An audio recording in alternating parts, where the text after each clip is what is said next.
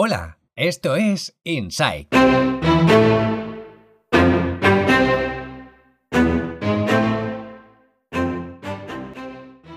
Hola, hola, bienvenidos, bienvenidas una vez más a este podcast, a Insight Digital, donde tratamos de hablar sobre novedades, noticias en el mundo de la tecnología y el marketing digital. En esta ocasión voy a hablar sobre un tema que es bastante reciente en términos de, agenda informativa, pero que nos sirve de algún modo de lupa, nos sirve de casi de palanca, ¿no? Para la reflexión sobre algunos elementos que están definiendo el momento actual.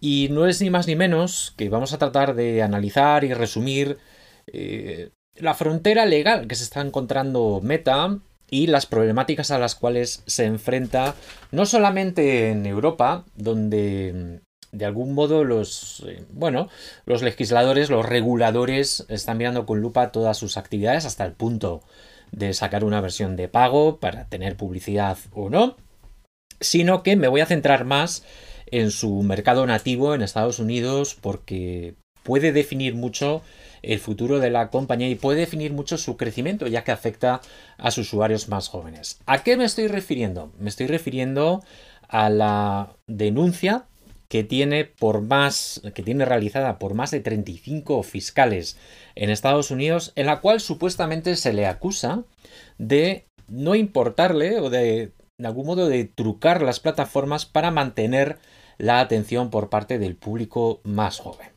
Hasta llegar a este punto han sucedido muchas cosas. cuando uno es tan grande, eh, tiene enemigos muy grandes también. Esto es, eh, esto es más o menos cierto, ¿no?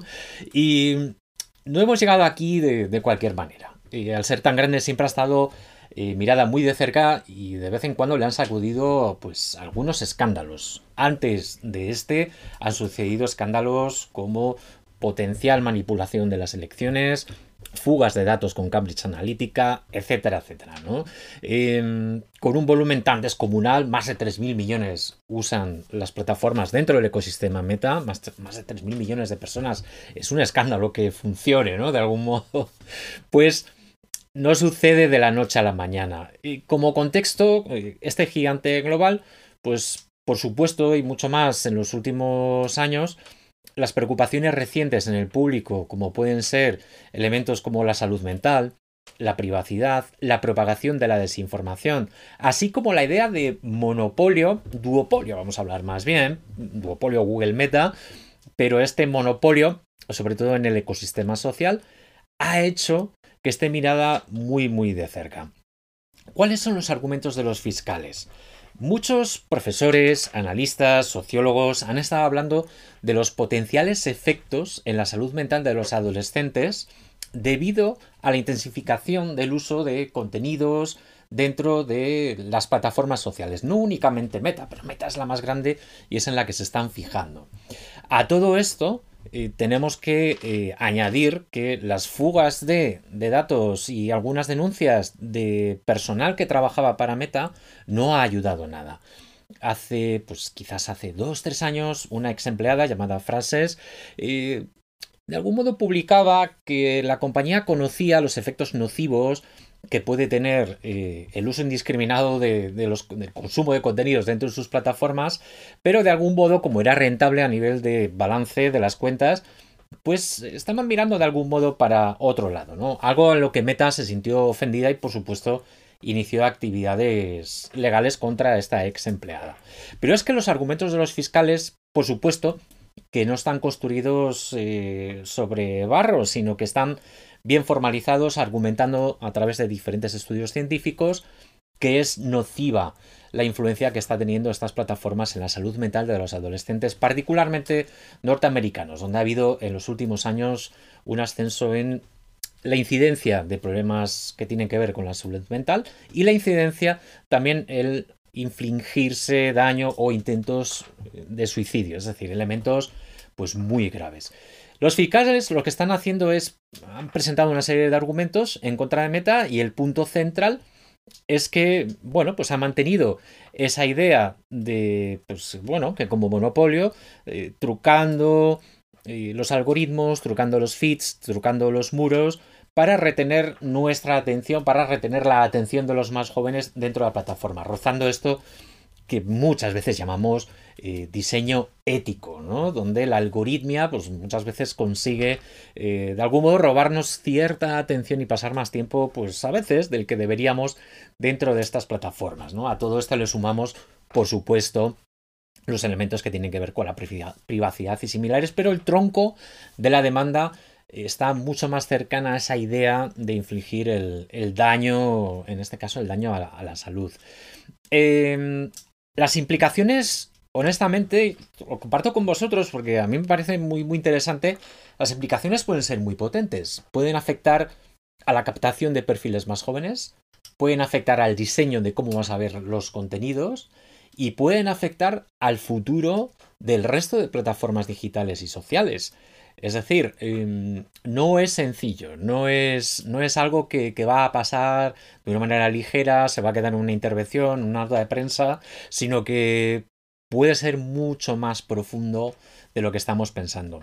Y es que además se la está acusando en Estados Unidos de recopilar datos de niños menores de 13 años, incumpliendo su propia ley de protección de la privacidad infantil en Internet. Es decir, estamos hablando de elementos muy graves.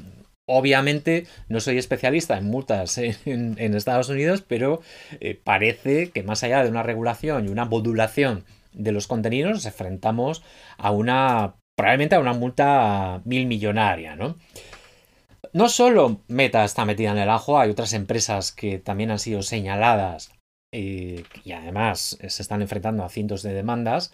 Y por supuesto que, Meta lo que ha dicho es que se va a defender, eh, porque manifiesta que han creado para, sobre todo, la protección de los menores, más de 30 productos de filtrado de contenido, pero parece que no están haciendo el efecto que deberían. En esencia, y ya por cerrar, em, ya como profesionales, como personas eh, amantes de este mundo, del futuro, tenemos que concluir que la tecnología tiene un impacto significativo en nuestras vidas. Eso es un hecho, no solo en las nuestras, sino de las personas más jóvenes e incluso ya de las personas más mayores, ¿no? Con esa famosa, famosa brecha digital. Y es que, más allá de ser un ámbito significativo en nuestras vidas, también es extensible a la sociedad en general. Y no tenemos que mirar a otro lado, sino abordarlos y abordar este tipo de desafíos pues de una manera eh, justa y de una manera pues por supuesto donde prime el ser humano donde prime ese ese foco en mantener la salud de todos nosotros ¿no? y mucho más de, de, los, de los más jóvenes y es que la denuncia contra Meta es algo que seguiremos mirando muy de cerca porque promete ser muy interesante y promete ser eh, un campo donde probablemente se filtren y se hablen diferentes episodios donde cómo diseña Meta los productos, cómo ha mejorado con ciertos filtros los contenidos, algo que nos dejará asomarnos al mundo de la algoritmia y al mundo de la distribución de contenidos en medios sociales. Pues bien, espero que haya sido de vuestro agrado. Muchísimas gracias por vuestra atención y sigamos conectados. Adiós, adiós. Muchas gracias.